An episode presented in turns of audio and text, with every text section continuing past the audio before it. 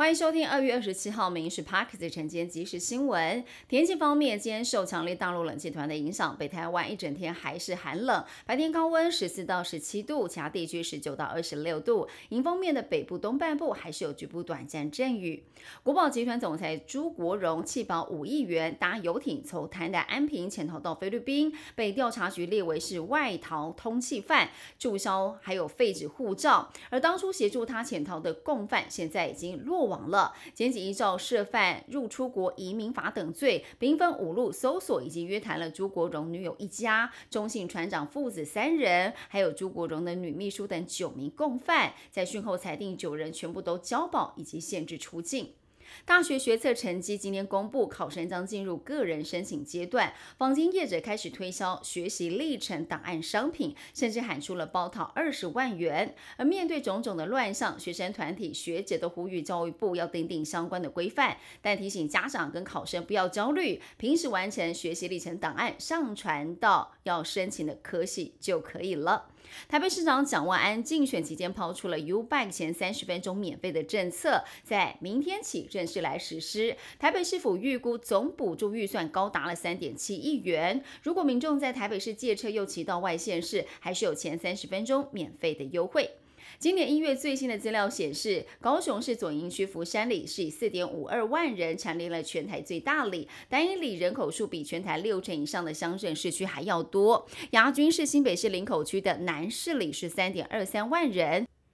南投县好山好水，县内旅宿业者高达了上千家，但房价不便宜。根据交通部观光署的统计，去年前三季，南投县观光旅馆的平均房价落在每晚一万四千六百六十八元，全台最高。而对此，县府解释，因为南投只有四间观光旅馆，而且都在日月潭，经营策略锁定高端客群，房价自然就比较高了。国造潜舰原型海鲲号泊港测试进入了最后阶段，那么依照进度已经从海昌厂移出了，在国人面前完整亮相，但是包括了驾驶舱、还有舰尾车叶等等机敏的部分，还是用黑布来包覆，随即展开作业。日本台湾交流协会在台北君悦酒店举办了天皇陛下华诞庆祝酒会，庆祝日本天皇六十四岁的华诞。总统蔡英文、准总统赖清德都出席了，引起各界高度的关注。日美 NHK 也同步报道，也指出这次是从一九七二年两国断交之后，时隔五十二年，再次由我国现任总统、副总统出席活动，显示日本跟台湾的关系非常密切。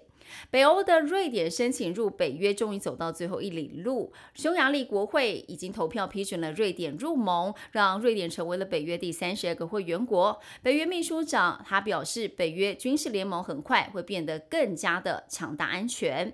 股市方面，投资人观望美国本周要公布的重要经济数据。华尔街股市整体的买气清淡，道琼终结了连续三个交易日的涨势，收跌六十二点或百分之零点一六，收在三万九千零六十九点。标普下挫了十九点或百分之零点三八做收。高科技的纳斯达克也小跌了百分之零点一三，只有费半指数是收红，涨幅超过了一个百分点。以上新闻由民事新闻部制作，感谢您收听。更多新闻内容锁定。下午五点半，《民事 Parks 晚间即时新闻》。